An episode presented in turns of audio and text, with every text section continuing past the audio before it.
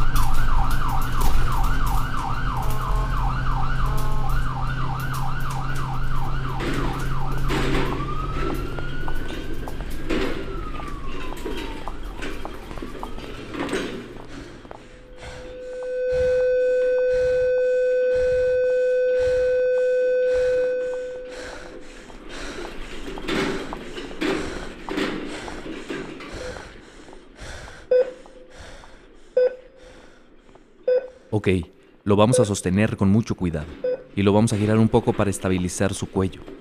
A mi cuenta. Una, dos, tres.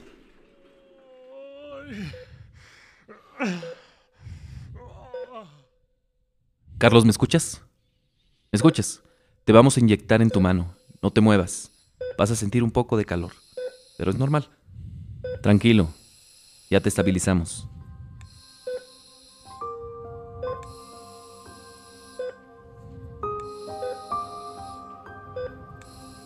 Siento mucho tener que comunicarle esto. Hemos recibido los resultados de los estudios y son concluyentes.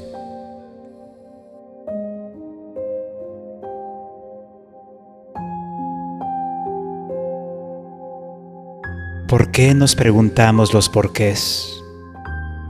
¿Por qué me pasa esto? ¿Por qué de todas las personas tuvo que pasarme a mí? Todo evento inesperado que impacta nuestra sensibilidad con una intensidad considerable representa un quiebre en nuestra percepción y en la estructura narrativa de nuestra realidad. Una contingencia que nos confronta con nuestra identidad y lugar en el mundo. Lo inesperado, lo traumático, lo vivido en soledad, un síntoma una enfermedad, un diagnóstico pueden entrar en esta categoría, un dolor, una inflamación, un salpullido, una caries, un esguince, una proliferación de células, un flujo excesivo, una irritación.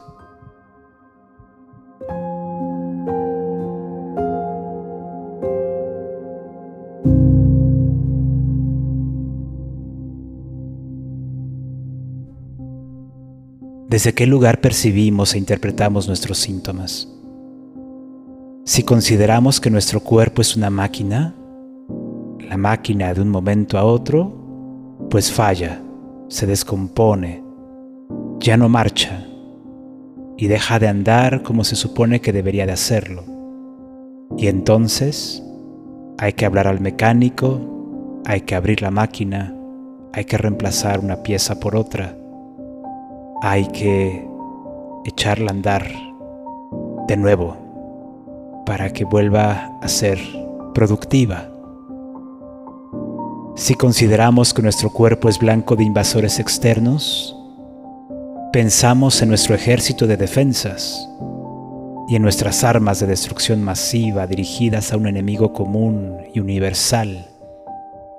Si es que contamos, por supuesto, con ellas, porque de lo contrario requeriremos refuerzos militares para incrementar nuestra respuesta ofensiva hacia los extraños enemigos que osan profanar nuestro cuerpo. Una guerra, como lo es cualquier guerra, a muerte. Una guerra donde el supuesto extraño enemigo toma forma de semejante, de familiar, de hijo, de padre, de pareja, y también de extraño que se encuentra en el bus camino al trabajo y quien no puede contener un estornudo a pocos centímetros de distancia. He ahí el culpable, el que osó mancharme, creencia religiosa mediante con su mácula contagiosa, y ahora habrá que expiar nuestra culpa con golpes de pecho en cada tosido. Yo que no obedecí el quedarme en casa, yo que me siento invadido, manchado, ¿qué dirán de mí los que se portan mejor que yo?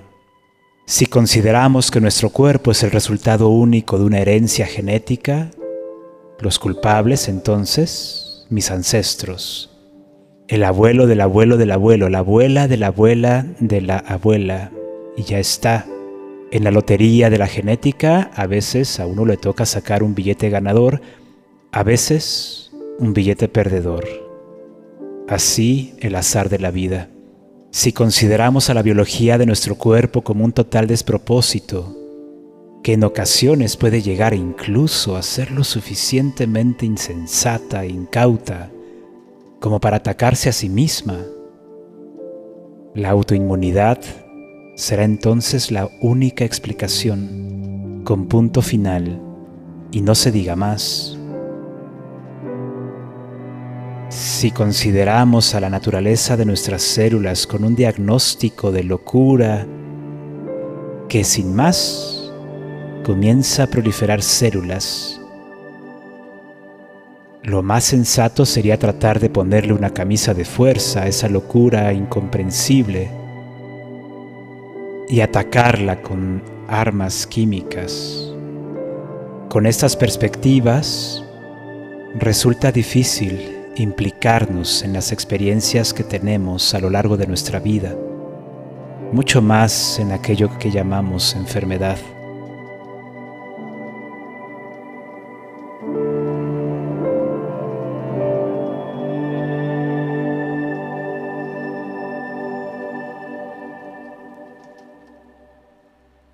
en el 2015 ya me diagnosticaron un grado 3, con lo cual Tuve neumonía, salí con oxígeno y dijeron que ya no podía trabajar más. Mi vida antes era muy, muy, muy activa, pero a partir de ahí ya no, no me encontraba ni a mí misma, no sabía ni cómo dirigirme ni qué hacer. Eh, a ver, a que te llamen eh, ya resulta algo raro. Y a mí lo primero que me salió fue preguntarle a qué me llamó. Es cáncer lo que han encontrado y se quedó en silencio y dije, bueno, pues si no me contesta, pues es esto. La verdad es que te cuesta asimilarlo.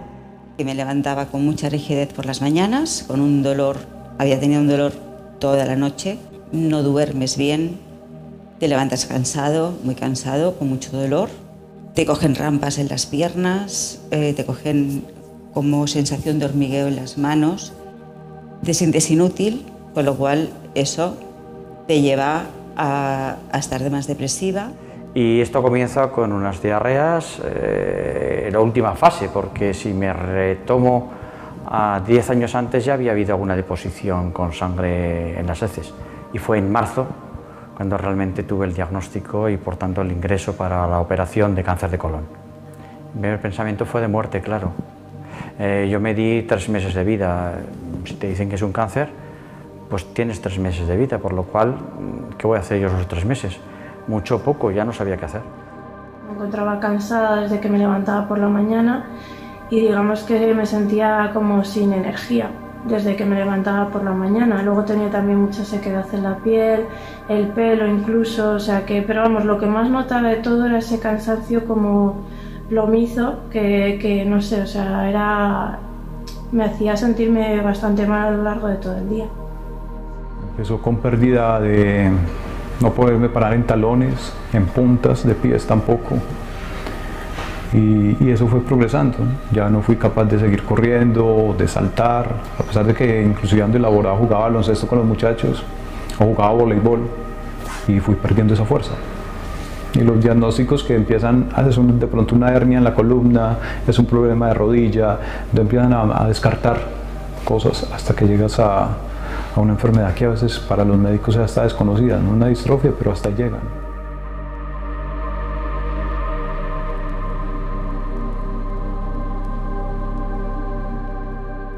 siglos en los que distintos paradigmas nos han hecho comprender que la enfermedad es causada por una entidad maligna, asociada a un factor negativo, temible y amenazante, es comprensible si tomamos en cuenta que somos los únicos animales en el planeta conscientes de nuestra propia mortandad. Tal vez por eso prefiramos preguntarnos los porqués de una enfermedad para recibir razones como respuestas, razones en donde no estemos implicados. Pero ¿cuáles son las consecuencias de limitarnos a recibir razones basadas en este tipo de concepciones? Diagnósticos basados en razones acompañadas por estigmas de impurezas y estigmas sociales que provocan miedo, rechazo y exclusión. Basta con reflexionar sobre los significantes que son comúnmente utilizados en los títulos de dichos diagnósticos para develar las concepciones de la enfermedad en las que están basadas.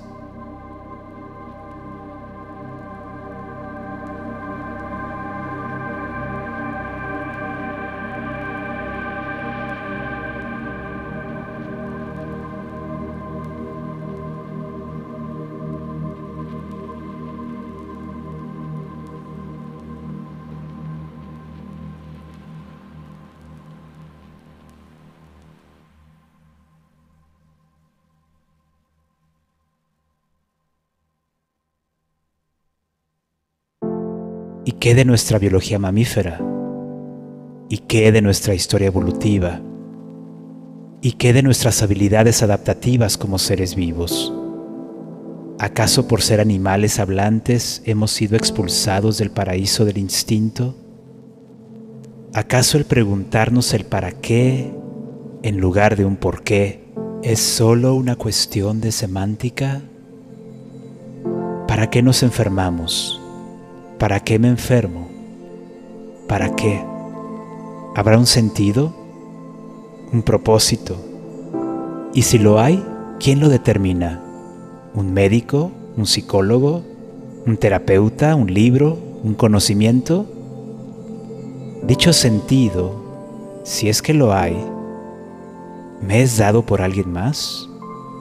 ¿No causaría esto la misma alienación y borramiento de nuestra subjetividad de la que queremos desmarcarnos. ¿Cómo es posible entonces acceder a un sentido como respuesta ante la pregunta del para qué? ¿Existe una intencionalidad consciente de nuestra parte por querer y desear enfermarnos? Como dirían algunos, una especie de autosabotaje por el cual habría que sentirnos culpables? ¿Cuál es entonces el estatuto de un síntoma en su calidad de respuesta. ¿Respuesta? Sí, respuesta ante algo, respuesta ante el silencio, respuesta ante lo indecible, respuesta ante el estrago, ante lo inimaginable, ante lo inconcebible, ante la ruptura de un sentido previo, ante el descolocamiento de las coordenadas de nuestra existencia. ¿Cuándo aprendimos a responder sintomáticamente ante lo inasimilable de nuestra vida? La concha de un caracol es una respuesta sintomática desarrollada a lo largo de millones de años. Lo es también las manchas en el pelaje de un felino, la longitud del cuello de una jirafa, respuestas ante los conflictos que conlleva la supervivencia, responsabilidad, habilidad para responder.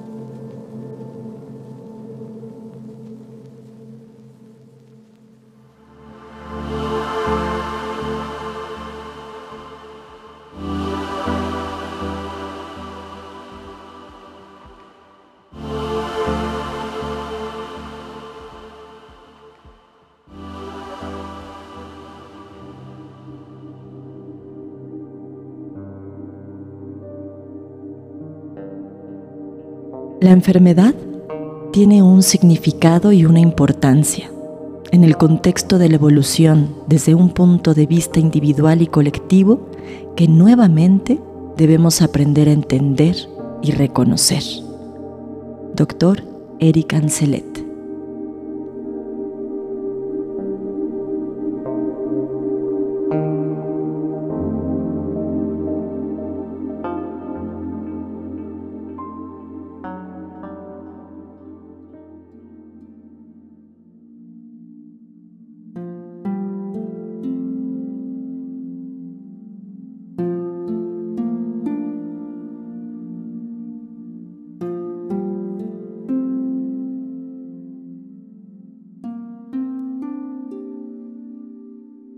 Respira profundamente.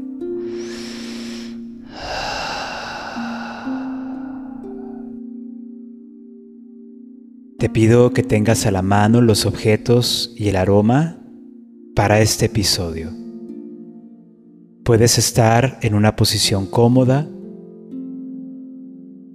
ya sea en una posición sentada o recostada. Tan solo te pedimos que tengas cercanos los objetos y el aroma que te hemos pedido. Y cuando ya te encuentres en esa posición, te pido que cierres tus ojos y respires profundamente.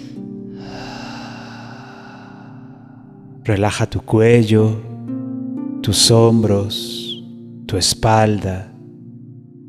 Poco a poco ve despertando tu imaginación tu memoria, tu propia capacidad de ver con los ojos cerrados.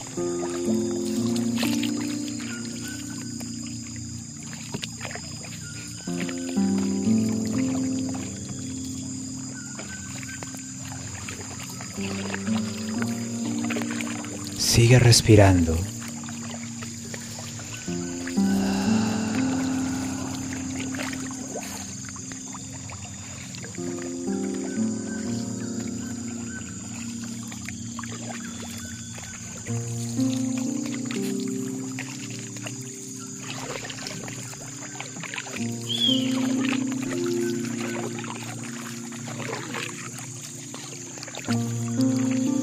Que imagines ahí en tu percepción un lienzo en blanco.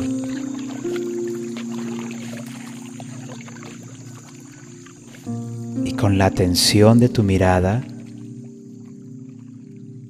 ve dibujando con tus colores preferidos algunas formas y algunos trazos. hazlo libremente.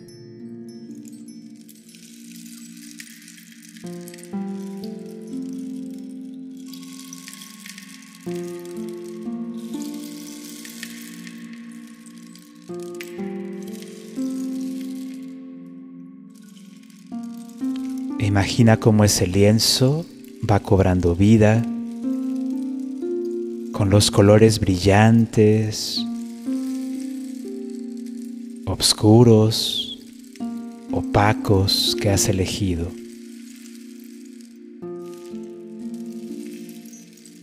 Sigue respirando profundo y juega con las formas con los trazos, con las líneas. No tiene que ser algo concreto, simplemente permítete en esa abstracción mezclar tus colores favoritos en distintas formas. Y trata de hacerlo con el ritmo de la música.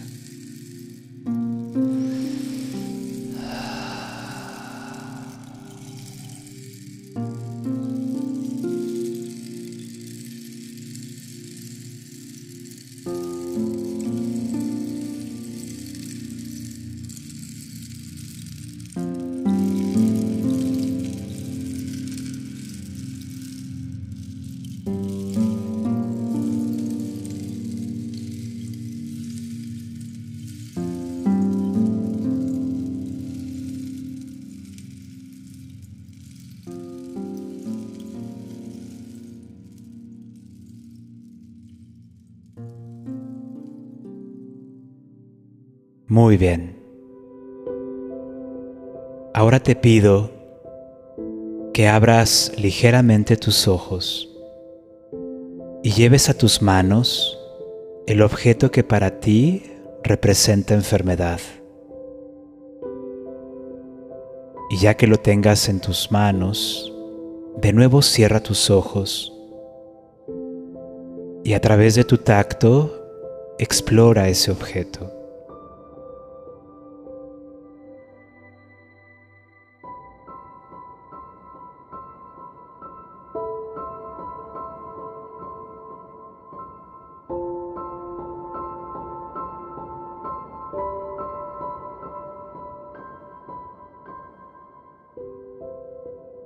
Permítete sentir su textura con el borde de tus dedos y detente en cada detalle, en cada forma.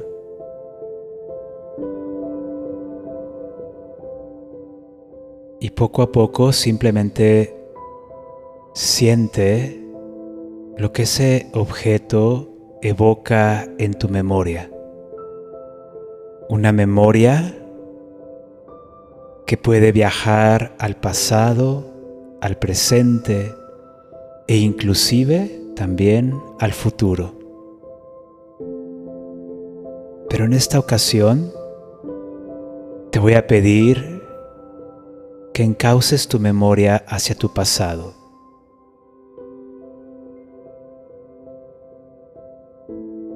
Y te pido que recuerdes algún momento en tu infancia en el que te hayas encontrado enfermo en el que te hayas enfermado.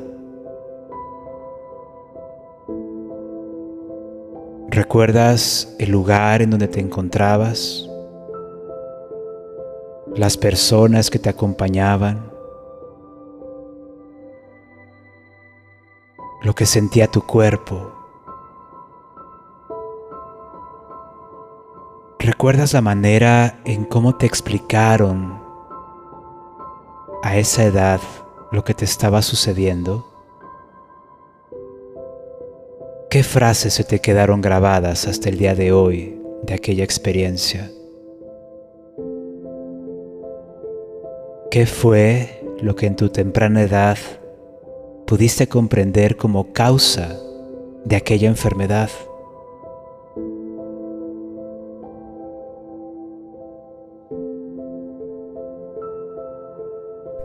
Tal vez fue una pesadilla de la cual no podías despertar y que ahora que lo recuerdas te cuesta mucho trabajo volver a visitar esos momentos. Tal vez fue una experiencia muy dolorosa o muy amenazante. O tal vez para ti en aquella etapa de tu vida una enfermedad fue algo muy interesante que te causó mucha curiosidad, como si fuera una nueva aventura por vivir. ¿Qué edad tenías? ¿Qué estaba ocurriendo en tu entorno en aquellos días?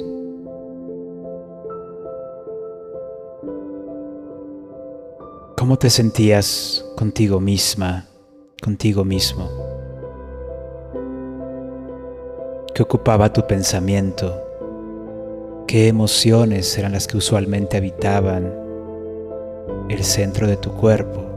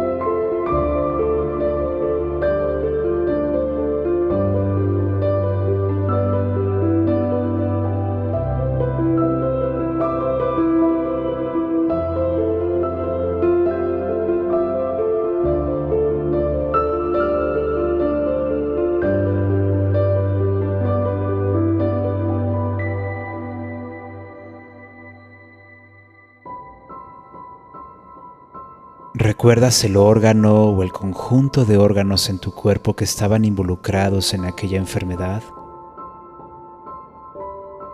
¿Cómo los imaginas hoy? ¿Qué intuyes? ¿Qué crees que hayan aprendido tus órganos desde entonces? ¿O qué intuyes lo que les hace falta aún por aprender. ¿Para qué? ¿Para qué crees que tu cuerpo en aquella edad necesitó desarrollar esa enfermedad? ¿Cómo te recuerdas en aquella mirada, en tu sonrisa y en tus gestos de niña, de niño? ¿Había algo que le temías algo que te enojaba, algo que te confundía, algo que te preocupaba. Tal vez la enfermedad que tuviste en tu infancia solo se presentó una vez. O tal vez haya sido una enfermedad que ha reaparecido constantemente en distintas etapas de tu vida.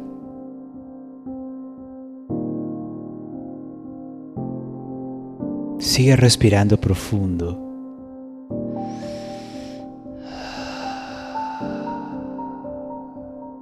Y te pido que lleves tu sensibilidad ahora hacia tus oídos. Y te pido que lleves poco a poco el objeto que tienes en tus manos hacia uno de tus oídos. No importa si tienes los audífonos puestos, simplemente haz el movimiento simbólico de acercar ese objeto hacia uno de tus oídos.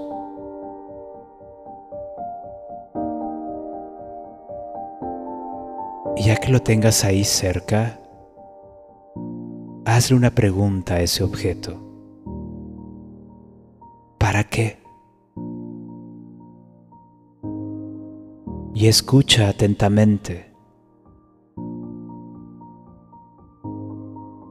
Tal vez comiences a intuir una respuesta, una respuesta que tal vez no pudiste evocar en tu infancia, pero que hoy, tal vez a lo lejos, la comienzas a escuchar.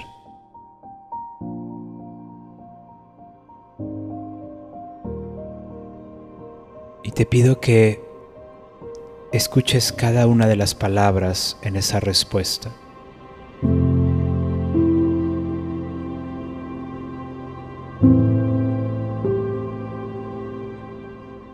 Acá no importa si esa respuesta es correcta o incorrecta, es simplemente una intuición, una corazonada.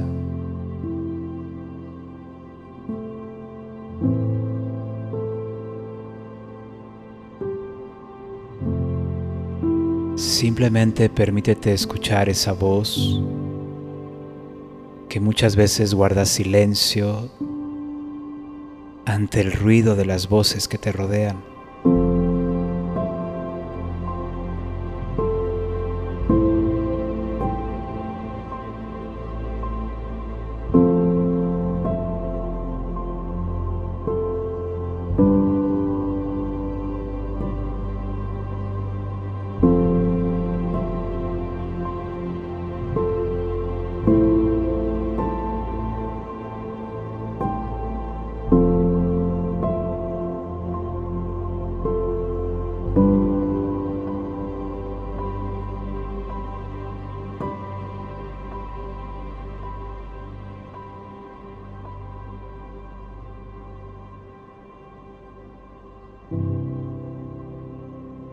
Las palabras que acabas de escuchar son solamente para que tú y solo tú las puedas reconocer y sentir.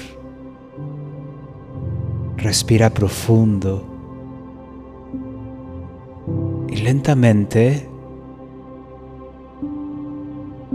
ve colocando ese objeto enfrente de ti. Y ahí en tu imaginación, toda la historia que acabas de recordar. Todas las imágenes, los lugares, los momentos, todo eso que está ahí contenido en ese objeto. Y a través de tus manos, simplemente transmítele a ese objeto gratitud. Y lentamente ve dejando ese objeto a un lado. Y cuando lo hagas, te pido que de nuevo abras ligeramente tus ojos. Y ahora lleva a tus manos el objeto que para ti representa salud.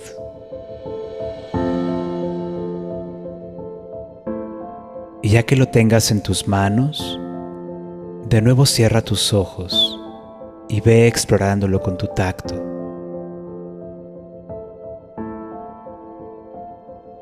No es casualidad el que hayas elegido este objeto. Tal vez fue ese objeto y lo que representa el que te eligió a ti. Lentamente lleva ese objeto hacia tu corazón. ¿Cuál ha sido el aprendizaje que te ha brindado ese objeto? ¿Qué es lo que te ha aportado a tu vida? ¿Y qué cambios has experimentado en tu cuerpo y en tu organismo cada vez que entras en contacto con ese objeto y lo que significa para ti?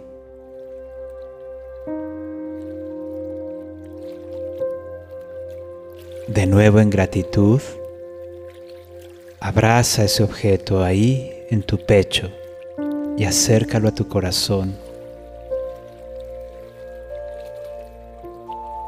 Reconociendo el valor que tiene para ti ese objeto.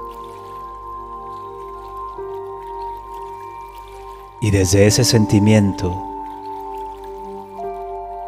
¿qué te gustaría expresarle a aquella niña, a aquel niño que enfermaba de cierta manera. Ahí en tu pensamiento, desde tu respiración, exprésale algunas palabras.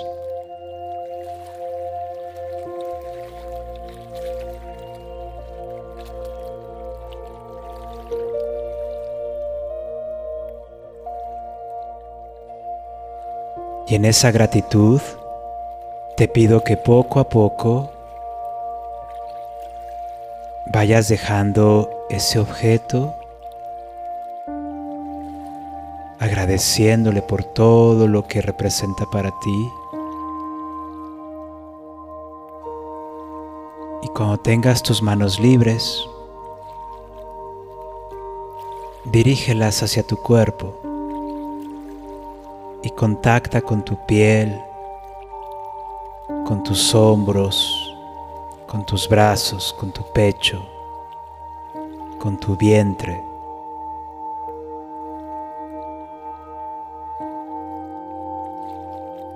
Y deja que tus manos le agradezcan a tu biología, a tus células, a tus tejidos por haber respondido ante tu percepción de aquella realidad de tu infancia.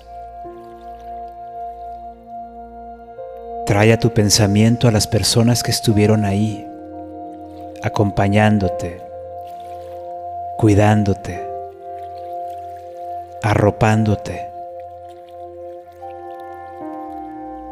Respira profundo.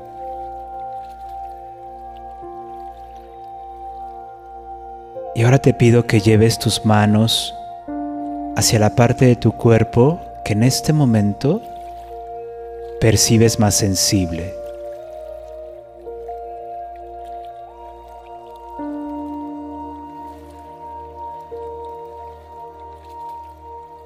Y reconoce en ese tacto y en ese contacto de tus propias manos tu propia capacidad de acompañarte de cuidarte, de arroparte.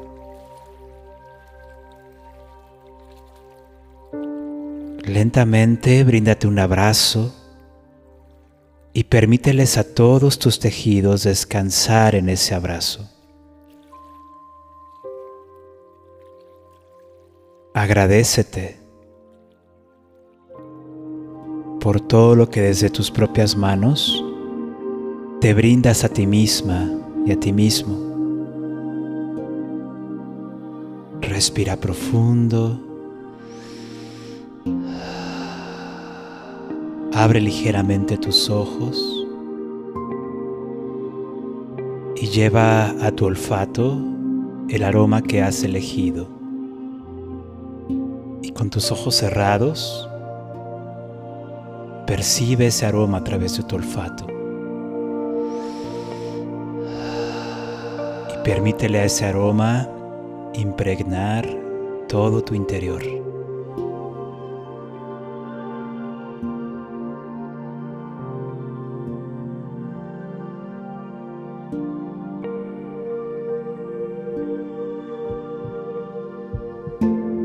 Ahora te pido que lleves tus manos hacia tu corazón y escuches tu latido.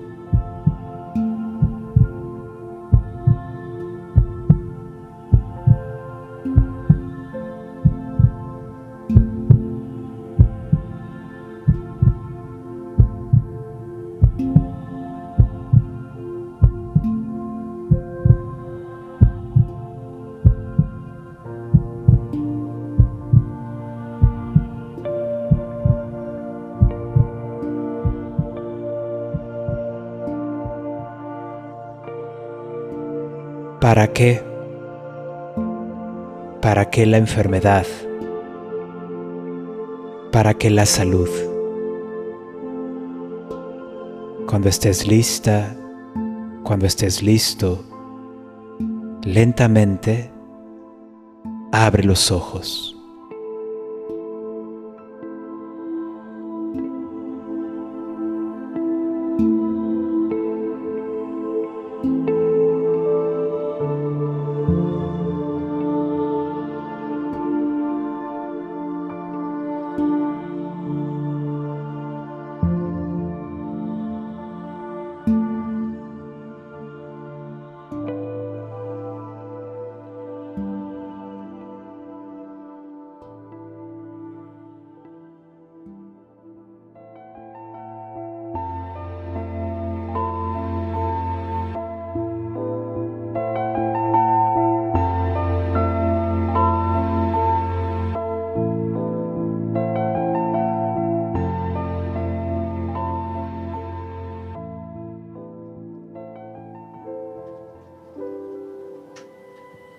El hombre de ciencia no estudia la naturaleza porque sea útil, la estudia porque encuentra placer.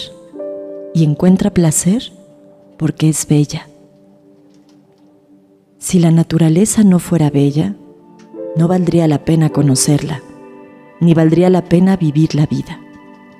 No hablo aquí, entendámoslo bien, de esta belleza que impresiona los sentidos, de la belleza de las cualidades y de las apariencias, no es que la diseñe, lejos de ahí, pero no tiene nada que ver con la ciencia. Quiero hablar de esa belleza más íntima que proviene del orden armonioso de las partes y que solo una inteligencia pura puede comprender.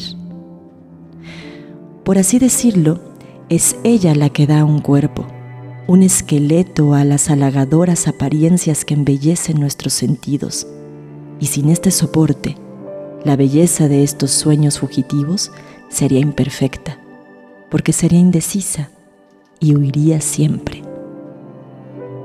Henry Poincaré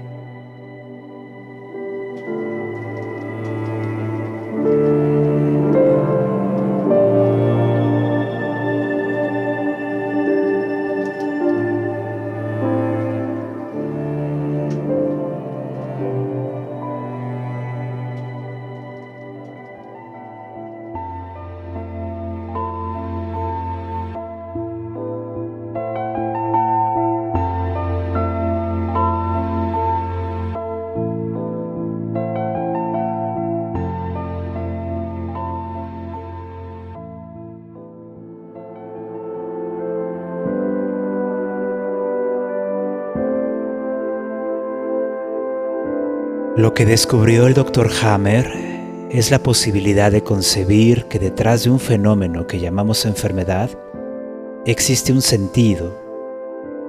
Y aquí mucho cuidado. Sentido no es igual a significado. El sentido que descubre Hammer es uno, no es emocional, no es psicológico, no es simbólico, es biológico. Las enfermedades no poseen en sí mismas un significado. Si es que lo tienen, es porque culturalmente se lo hemos atribuido. Como respuestas biológicas, tienen un sentido, es decir, un curso, un rumbo, una dirección igualmente biológica. Siendo así que de nada sirve que le preguntemos a otros qué significa esta enfermedad que tengo, puesto que el significado es personal, subjetivo y particular. El significado es el resultado de la acción misma de hacer significar un fenómeno a partir de nuestra única y particular manera de percibirlo, de concebirlo, de asimilarlo. El significado es intransferible, no así el sentido biológico. Ese sentido es el que devela que la naturaleza que somos responde a leyes establecidas de acuerdo con lo que la misma naturaleza ha aprendido evolutivamente a lo largo de millones de años. Un aprendizaje que se ha manifestado a través de la diversidad de especies de seres vivos, incluidos nosotros los seres humanos. ¿Eso quiere decir que las cinco leyes biológicas no puedan cambiar o que no existen fenómenos que puedan manifestarse al margen de esas leyes o que no puede existir ciertas reglas o excepciones? Por supuesto, recordemos que las cinco leyes biológicas están apegadas al método científico, lo que le da un estatuto de ciencia y como ciencia responde a determinados parámetros dentro de un paradigma en particular.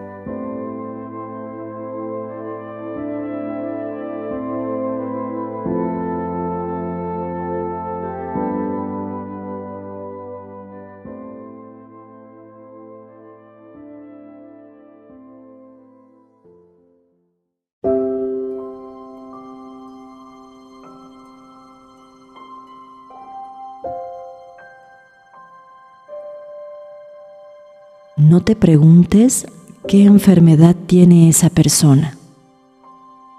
Más bien pregúntate qué persona tiene esa enfermedad. William Osler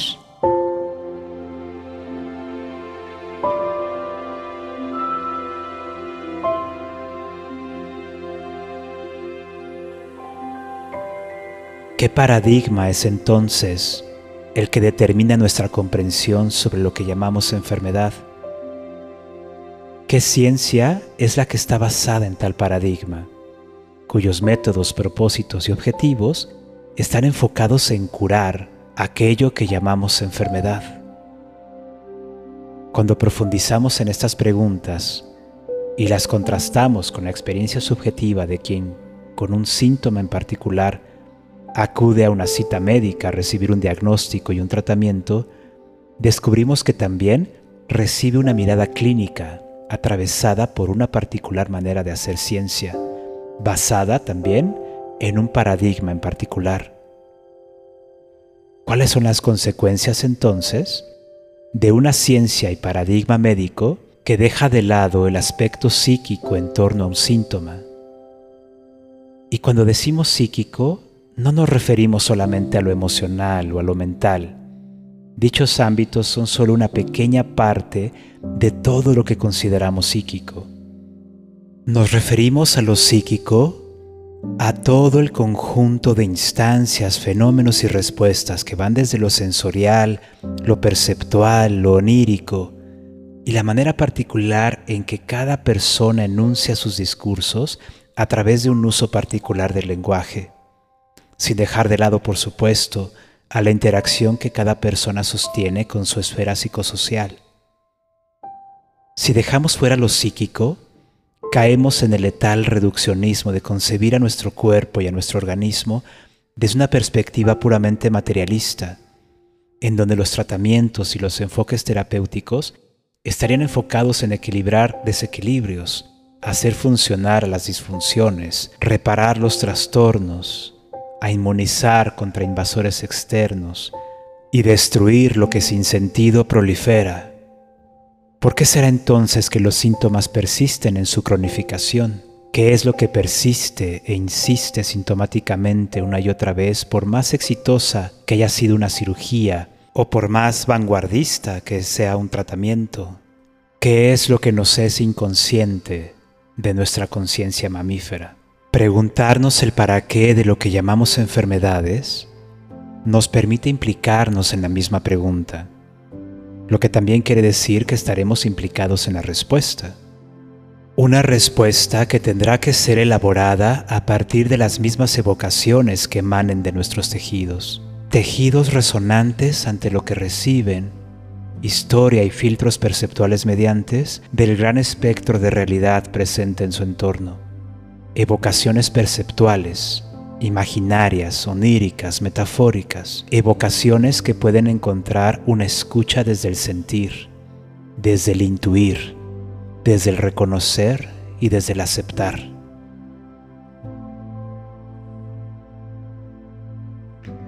El conocimiento de las cinco leyes biológicas me aporta el ir caminando, despojándome de miedos muy arraigados y ayudándome a empoderar de mi salud y de mi propia esencia como ser vivo. ¿Qué me aportaron las cinco leyes biológicas? Me han enseñado a dejar de llamar enfermedad a las distintas adaptaciones de mi organismo, a empezar a comprender la maravilla de este lenguaje que me permite proyectarme de manera más sana, coherente y feliz. Su implicancia en mi vida es un misterio, pero a la vez es luz. A mí las leyes biológicas me han aportado lo que dicta mi yo, mi animalito, mi inconsciente. Cuando me enfermo es algo que me toca atender. Y me ayuda a integrarme entre la persona que soy, que se enferma, y la que está consciente. Las cinco leyes biológicas aportaron a mi vida Primero el desafío de desaprender lo ya conocido, complementando sin excluir desde otro saber, desde otra perspectiva, con otra comprensión sobre la simultaneidad del accionar de la psique, el cerebro y el órgano.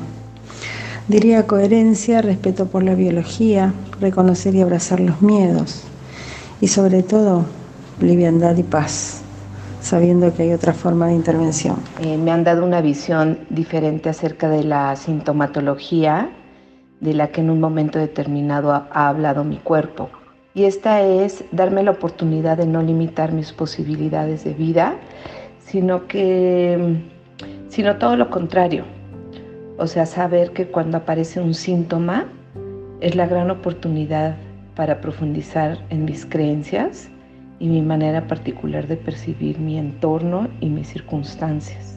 Las cinco leyes biológicas me aportaron un gran cambio de paradigma, una forma totalmente distinta, primero de ver el proceso de salud-enfermedad y, y con eso todo un camino de autoconocimiento y de cambiar la percepción de, del mundo en general. Eh, un camino muy, muy liberador, del miedo principalmente. Es algo que ayuda a, sacarnos de encima el miedo. Al encontrar el camino de las cinco leyes biológicas, yo sentí un despertar y progresé en esa conciencia sobre el conocimiento primero de mi ser. Me ayudó y me sigue ayudando a pensar, a razonar, a sentir e integrar toda esa información de la biología que está. Y ahora comprendo cómo todo es biológico. Y respondió a muchas preguntas que por años yo siempre me hacía.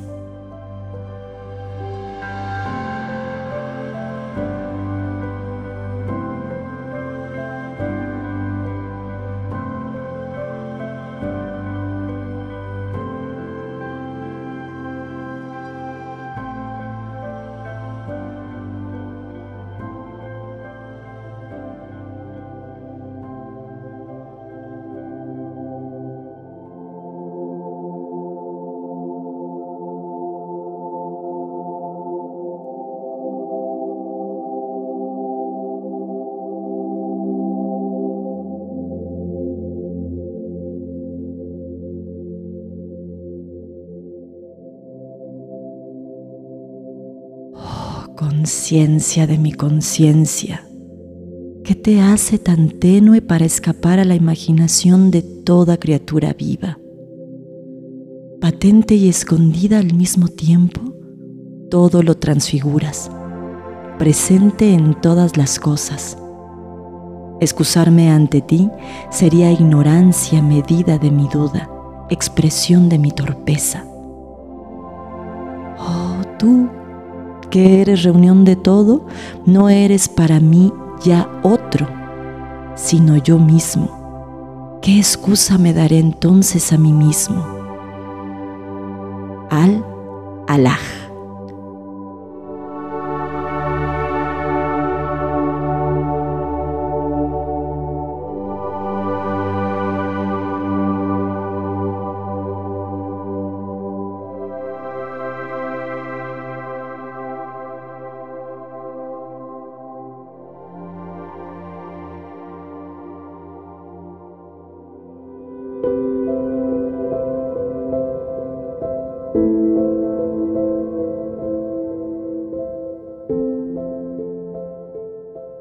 Conocer el sentido biológico de nuestros síntomas nos permite preguntarnos el para qué de nuestras enfermedades, es decir, preguntarnos por el lugar que otorgamos a nuestras necesidades mamíferas y la manera en que han sido culturalmente significadas desde discursos familiares, sociales, institucionales, religiosos y médicos. No estamos con esto pretendiendo ingenuamente regresar a un estadio mítico en torno al animal que somos, Estamos acá para asumir una responsabilidad como el mamífero hablante en el que hemos evolucionado. Así es, un animal que habla. Vaya disparate evolutivo. O tal vez, vaya apuesta evolutiva. Sigamos pues apalabrando nuestros sentires. Sigamos pues respondiendo los para en nuestra búsqueda de nuevos sentidos. Gracias por tu escucha, por cerrar y volver a abrir tus ojos. Hasta el próximo episodio, aquí en Bioencuéntrate.